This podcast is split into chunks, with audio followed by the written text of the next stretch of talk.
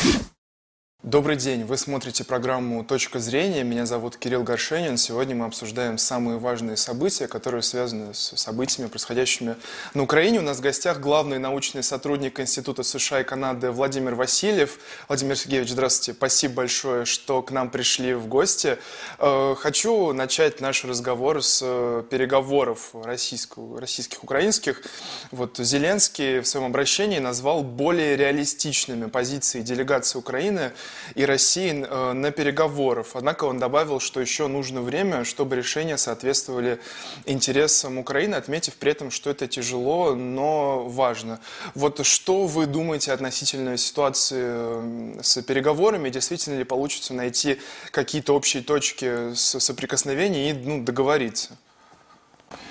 Я смотрю на эти переговоры пока э, ну, с пессимистической точки зрения. Дело все в том, что на сегодня, вот в тот э, э день, когда мы сейчас ведем это интервью, через какое-то время э, будет обращение, видеообращение э, Зеленского к американскому конгрессу, э, вот к его, как говорится, совместной сессии.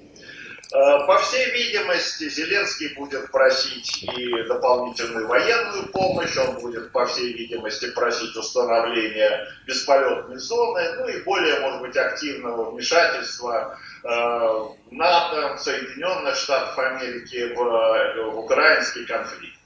Поэтому в этом плане Зеленский на сегодняшний день играет на двух досках. С одной стороны, он ведет переговоры, или, по крайней мере, его представители ведут переговоры с Россией, чтобы потянуть время. А с другой стороны, он добивается более активного участия э, в этом конфликте, ну, скажем, Соединенных Штатов Америки и стран НАТО.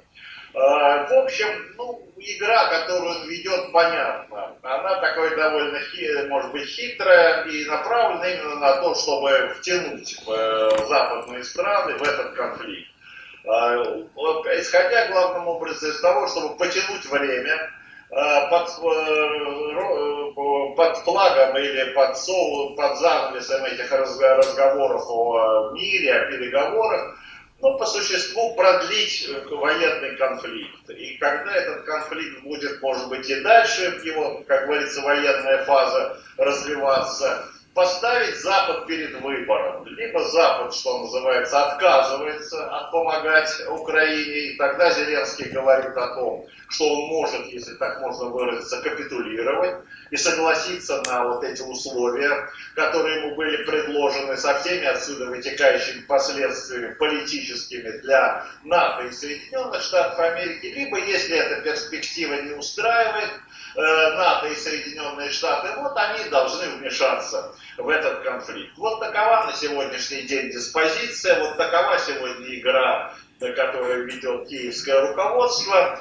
И мы должны вот здесь, э, в общем, исходить из того, что пока все разговоры о каком-то урегулировании, они, в общем, ну, являются не более чем разговорами. И мы должны к этому так и относиться. И самое главное, мы должны, может быть, считать, что военная часть или те задачи, которые стоят перед вооруженными э, силами Российской Федерации, которые выполняют спецоперации, они должны при любой погоде продолжаться. А вот что касается уже мирного переговора, мирного процесса, то мы должны понимать, что это не, не, не мирный процесс в таком традиционном понимании что какие-то ищутся точки соприкосновения, находятся какие-то там возможности для дальнейших переговоров. Речь, в общем-то, идет сегодня о простых вещах. Либо Украина капитулирует, и она, в общем, как говорится, соглашается на большую часть предложений, которые ей были сделаны, а все эти предложения очень простые, это нейтрализация,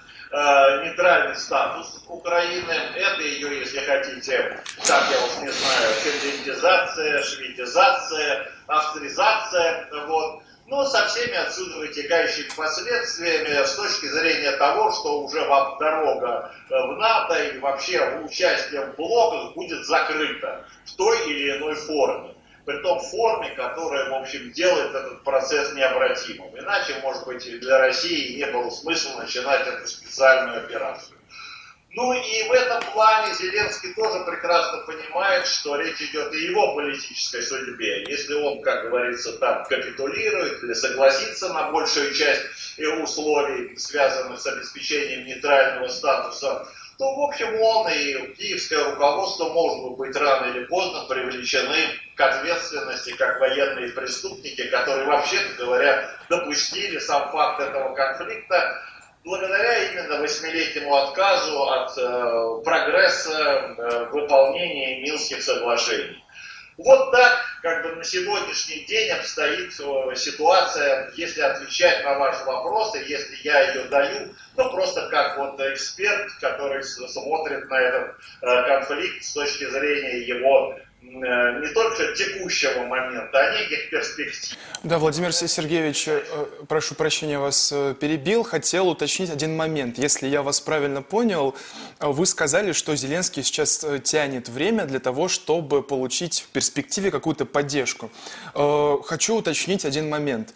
Зеленский же уже сам признал, что Украину в НАТО не примут. Вот если мы говорим о, ну, условно благоприятном сценарии для Киева, вот как, какая форма взаимодействия и помощи со стороны Запада Украине будет возможна? Речь идет э, о, какой-то каких-то финансовых новых вливаниях или о, вот что это может быть за поддержка? Все контуры этой помощи уже объявлены. Уже подписан законопроект о выделении военной и экономической помощи на сумму в 13,5 миллиардов. И буквально вот час назад Байден заявил о том, что Украине предоставляется или будет предоставлена дополнительная военная помощь в размере 1 миллиарда долларов. По-моему, там называется сумма 800 миллионов, но это не имеет большого значения. Речь идет именно, может быть, не сколько об этой военной помощи как таковой, сколько о формах ее доставки, реализации и задействования в этом конфликте. Вы понимаете, что речь не идет о просто такой, знаете ли, посылке, типа того, что мы вам послали, а как вы распорядитесь, наши нас не касается. Можете даже передать это народным армиям э, Донбасса или Луганска. Нет, речь идет совсем о другом. Речь идет именно о том, с моей точки зрения, и здесь надо понимать, возможно, украинское руководство где-то в чем-то как-то, э, уже отражая, может быть, какие-то подспудные настроения украинского общества, понимание того, что любого рода, э, подобного рода конфликт конфликты не проходят бесследно и в общественном сознании. Тенденция, ну, в общем, возложить ответственность, и ее немалую часть ответственности за происшедшее на то руководство, которое вот сейчас, ну, на Зеленского и его все окружение, то есть на президента Зеленского, оно всегда в той или иной форме будет присутствовать. И в этом плане мы должны именно понимать, что, как с моей точки зрения, той силой, которая бы не хотела на сегодняшний день окончания этого конфликта, это Соединенные Штаты Америки. Соединенные Штаты Америки, я бы даже так сказал, они вцепились в Украину, они не хотят ее оставить, и они хотят ее использовать как вот эту вот активную военную карту против России. Здесь есть два сценария. Первый сценарий – это пролоббировать или расширить, или э, э, сделать так, чтобы этот конфликт продолжался достаточно долго или неопределенно долго, и сделать ставку на, если хотите, некое экономическое изматывание сторон, участвующих в этом конфликте, в том числе, как это ни странно звучит, для самой Украины.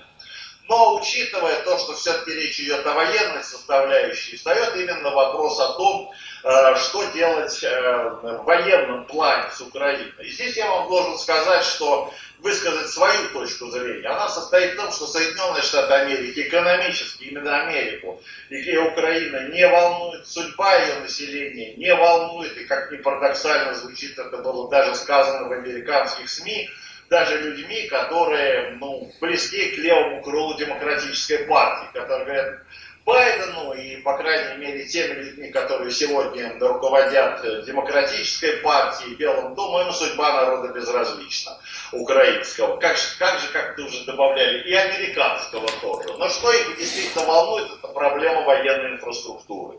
А вот то, что мы сегодня видим по, снос, по сводкам Министерства обороны, говорит об одном. Военная инфраструктура уничтожается, понимаете? И вот в этом плане, даже теоретически, ну вот, вот просто теоретически, если даже говорить о том, будет ли она восстановлена вообще, то это потребует опять-таки многих, может быть, миллиардов, будем говорить о долларах, и длительного периода времени, исчисляемые десятилетиями. И вот тут сегодня перед э, Соединенными Штатами Америки стоит проблема, что делать именно по этому компоненту, потому что даже если вы завтра будете вводить какую-то бесполетную зону, то, в общем, нет смысла ее вводить. Уже вся военная инфраструктура, ради чего, собственно говоря, и может быть участвовать, вернее, участие войск или вооруженных сил НАТО в этом конфликте, это только ради сохранения объекта военной. Угу. Да, э, э, хотел бы, хотел бы один момент уточнить и вернуться к тому, о чем вы сказали ранее, относительно того, что э, Джо Байден объявил о новой военной помощи на сумму более 1 миллиарда долларов. Да, и вот тоже хочется уточнить, что эта помощь будет включать противотанковые зенитные системы, переносные средства ПВО, такие как Джевелин. Вот что касается этого аспекта, аспекта. Э, получается ли в таком случае, что США также являются участниками этого конфликта? И есть ли вот э, в этом контексте риск эскалации этого военизированного конфликта, если вот происходит уже такое, уже э, оборонная поддержка военной инфраструктуры? Пока у нас есть э, два таких вот события, или два направления, или два развития, то, что называется возникающая ситуация – которые в общем могут являться подготовкой к возможному участию первой стран НАТО, в данном случае речь идет о Польше, но в перспективе Соединенных Штатов Америки для участия в этом конфликте. Первое – это вот это обращение э, к Конгрессу, а в общем, можно сказать, к американскому народу Зеленского. Естественно, что э, здесь надо понимать, что это идет тонкая оркестровка, и что если Зеленский даже кому-то там позвонил, я уж не знаю, кому позвонил, Байден или довел до сведения, хочу, мол, обратиться к американскому народу. Понимаете, на это надо получить спецразрешение, если так можно выразиться э, у американских властей. Вот просто так не обратишься. Это первое. И второе, 20, на 24 марта уже анонсировано прибытие Байдена в Брюссель на там, сессию НАТО или на специальное э, совещание руководителей стран НАТО, я так понимаю, президентов, министров иностранных дел, э, министров обороны стран НАТО, где будет рассматриваться вопрос об Украине. Естественно, что этот визит, который, в общем-то, даже по некоторым там технологическим, логистике очень накладен для Байдена, Байден не любит выезжать э, за пределы Вашингтона, разве только в свой там замок в штате Э, Делавер, который, грубо говоря, в двух шагах от Вашингтона находится, с моей точки зрения, американцы будут лоббировать или, по крайней мере, продвигать не идею, как говорится, защиты НАТО, с моей точки зрения, иначе бы этот смысл не имел, визит не имел значения. Сколько может быть действительно ориентировать НАТО на возможное участие в военном конфликте ну вот на стороне, скажем, Украины и так далее. Вот это мне представляется на сегодняшний день главным, потому что здесь без такой пропагандистской кампании здесь не обойтись. Первое – это раскрутить вопрос о гуманитарной катастрофе, о человеческих жертвах. Ну, это, кстати сказать, уже было перед бомбардировкой в Югославии. Американцы но, но ведь у нас же были гарантии безопасности, ведь в НАТО говорили о том, что э, Альянс ни при каких условиях не будет участвовать в этом конфликте. То есть думаете, что это все-таки возможно? Вот здесь и администрация и попала, понимаете, в тот капкан, который она сама себе и поставила. Может быть, это связано, это уже другой вопрос, может быть, это было связано с недооценкой Э, того, каким образом будет проходить спецоперация. Ну, не секрет, американцы, возможно, считали, на это делалась большая ставка, может быть, она делается и до сих пор, что ну, Россия, ну, давайте скажем, так сказать, просто открыто, увязнет в этом конфликте. А раз страна увязает, ну вот и хорошо. А чего участвовать? Подбрасывайте только дровишек в этот костер в виде военной помощи, в виде э, там, подготовки, ну вот этих боевиков, и ради бога, и пусть он там тлеет или развивается долго. Кстати, по этому конфликту, э, по этому сценарию и развивалась вся ситуация вокруг Донецка и Луганска, или ДНР, ЛНР на протяжении восьми лет. И здесь американцы уже создали вот эту гибридную войну, только частью была Восточная Украина, а дальше, ну, считать, что будет, ну, там, если не вся Украина, то хотя бы там, я не знаю, левобережная Украина или что-то в этом роде. Это первое, гибридная война. Ну вот э, гибридная война не требует, в общем, может быть, никаких таких пафосных обращений. Всегда можно говорить, Америка не сторона конфликта, НАТО не сторона конфликта. Э, дорогие американские граждане, не зацикливайтесь или не замарывайтесь, как говорится, не заморачивайтесь по этому поводу. Тут все идет нормально. Но вот когда, по всей видимости, субъективное восприятие Америки в особенности после точечных ударов по объектам военной инфраструктуры в Западной Украине, ну и вообще по военной инфраструктуре НАТО, вот это, видно, вызвало уже военную панику. Это внутренние оценки, что, в общем, без какого-то вмешательства, вот в какой форме, это второй вопрос, э, в общем, эта операция, спецоперация, имеет большие шансы на успех. А вот политически я вам должен совершенно четко сказать, что, по крайней мере, уже республиканцы так из-под начали вот такую вот кампанию. Смысл кампании, кто у нас там проиграл э, или потерял Афганистан? Байден. Ну, это понятно. Ну, так было, но мы там 20 лет воевали, давайте этот вопрос пока замнем до ясности. Кстати, Украина это прекрасный повод замять этот вопрос, собственно говоря, с Афганистаном для ясности. Но если встанет, что сегодня второй вопрос, а кто потерял Украину, я вот уже сказал, Америка вцепилась в Украину.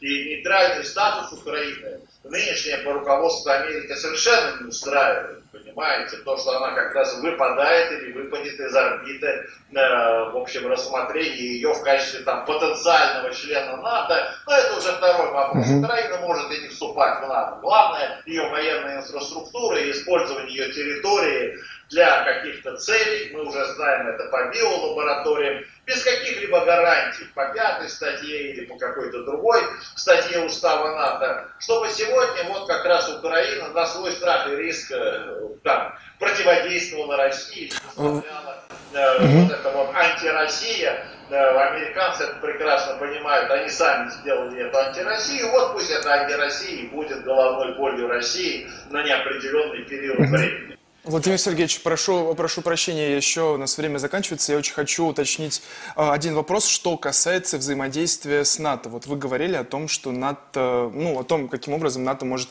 принимать участие в конфликте с Украиной. Вот новость была о том, что вице-премьер Польши Ярослав Качинский э, полагает, что для урегулирования ситуации на Украине должна быть введена миротворческая миссия НАТО.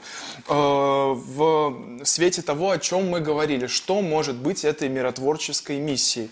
Это какая-то военная миссия или что это? Может ли это быть уже вот предпосылками участия НАТО в конфликте потенциальном? Я вас понимаю. Ну вот сегодня американцы и здесь. Может быть, чем это вызвано? Ну, может быть, на самом деле внутриполитическими позициями, может быть, какими-то еще соображениями. Но Соединенные Штаты Америки вот подходят опять по принципу, знаете, маленьких кусочков. Смысл простой. Э, это уже сюжет прошел, и американцы очень активно стали подталкивать Польшу, чтобы она передала, как она это сделает, никто не знает, эти истребители, но по существу, чтобы Польша взяла на свой страх и риск, э, понимаете, создание, ну скажем, элементов бесполетной зоны, а проще говоря, стала уже напрямую вступила в конфликт с ВКС, воздушно-космическими силами России, именно Польша. В данном случае не надо. Поляки это быстренько просекли, что их подставляют и сказали, нет, нет, нет, э, давайте это оформим как некую операцию НАТО. Мы там передадим истребители или что-то в этом роде, но пускай это будет коллективное НАТО. Вот тут самая пятая статья ответственность чтобы сегодня все, как говорится, издержки этой операции разделила НАТО, а не разделила Польша. А, то есть либо на Польшу, или в случае чего, вы понимаете, это тоже надо понимать, вот при всех этих разговорах, сегодня Америка вполне может кинуть Польшу, сказав, что, ну, вы знаете, это была инициатива польского руководства, и это прозвучало, кстати, в той же, в одной из пресс-конференций Саки, Псаки, что ну, если Польша хочет, мы приветствуем но это, мол, инициатива Польши, понимаете? Но мы же можем ограничивать свободу маневра Польши. На самом деле это лукавство. И здесь американцы тоже щупают воду. Для них тоже интересно, понимаете, каким образом, я уж не знаю, там эти Э, российские МИГи модернизированные, польские летчики там уж подготовленные или не подготовленные по стандартам НАТО, в какой степени они успешно могут противостоять или не противостоять, или участвовать в столкновениях с российскими ВКС. Американцы тоже, знаете, как-то смотрят, ну хорошо, если это, вот эти конфликты будут приводить таким образом, что, как мы знаем, Польша будет там добиваться каких-то успехов, скажем так, политкорректно, а зачем тогда вмешиваться всей мощью? Вот и пускай Польша воюет. А если вот там что-то не так пойдет, вот тогда надо уже думать, что делать дальше, подключать другие силы. Но все прекрасно понимают, что никаких других сил э, даже вообще теоретически нету. Насколько я понимаю, немецкие летчики э, в силу многих причин всегда у них в отношении них были проблемы что они, в общем, скорее, знаете ли, э, ну, такие э, инструкторы, которые летают на этих американских F-16 или других, американских или F-35, там, они, в общем, не боевые летчики. Франция вряд ли полезет. Э, Великобритания, может быть, тем более. И все говорят, ну давайте, вот вы американцы, вот вы и действуйте здесь.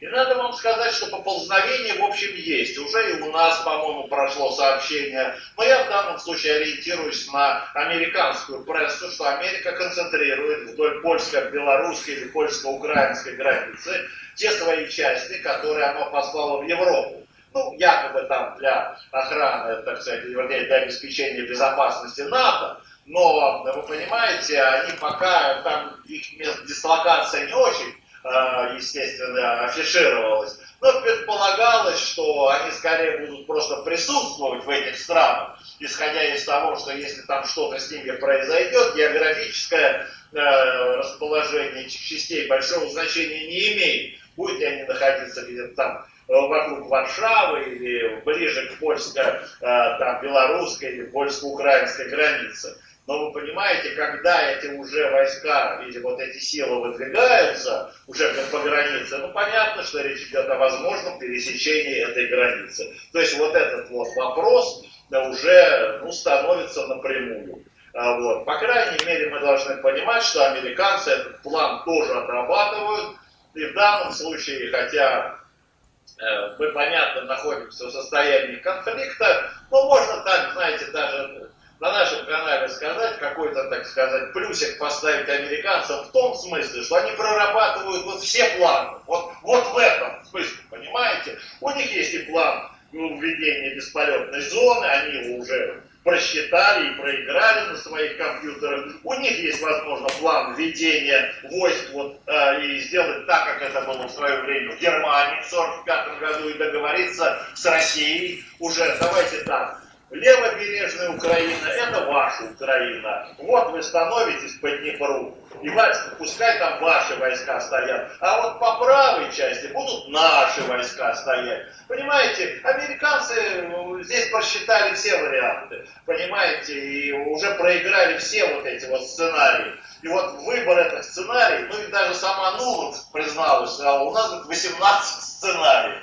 Поэтому все эти сценарии проработаны, они есть. И вот э, в этом плане мы должны просто понимать ту логику, которая сегодня стоит.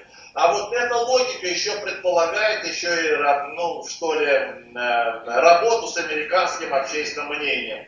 И у меня создается впечатление, вот судя по последним э, новостным всяким э, или сигналам, которые идут от администрации, от, от Белого дома, от официальных, что администрация здесь эти планы прорабатывает. И вот тут я должен сказать еще один очень важный момент.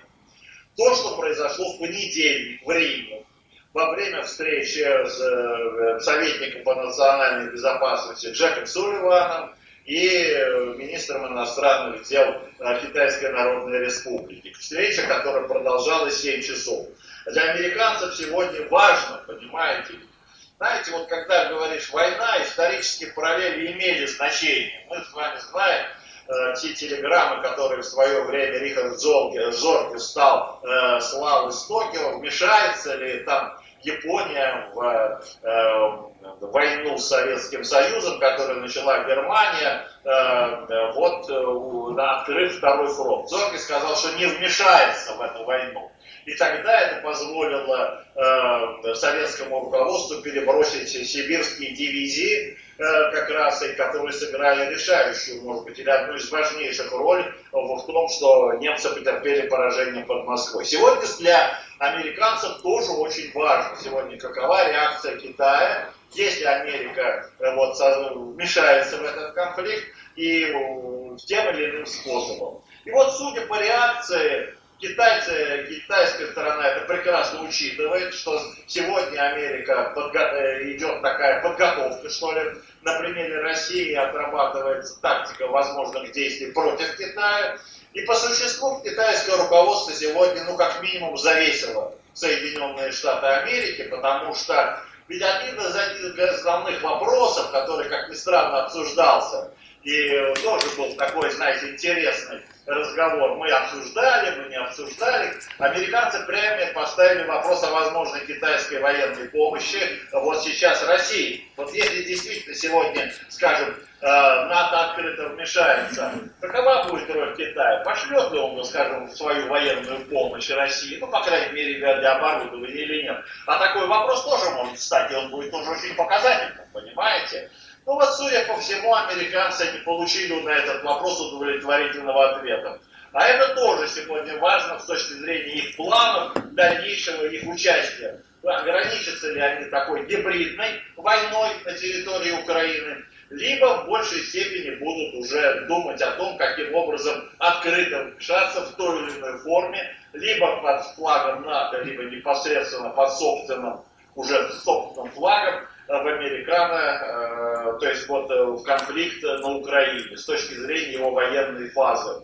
Пока Америка, насколько я понимаю, очень активно, достаточно, по крайней мере, на уровне общественного сознания, возможность участия Соединенных Штатов Америки в этом конфликте, она прорабатывает. Вот я бы так сказал, к чему нам надо на сегодняшний день готовиться. Будут ли эти планы подкреплены военным участием или нет, второй вопрос.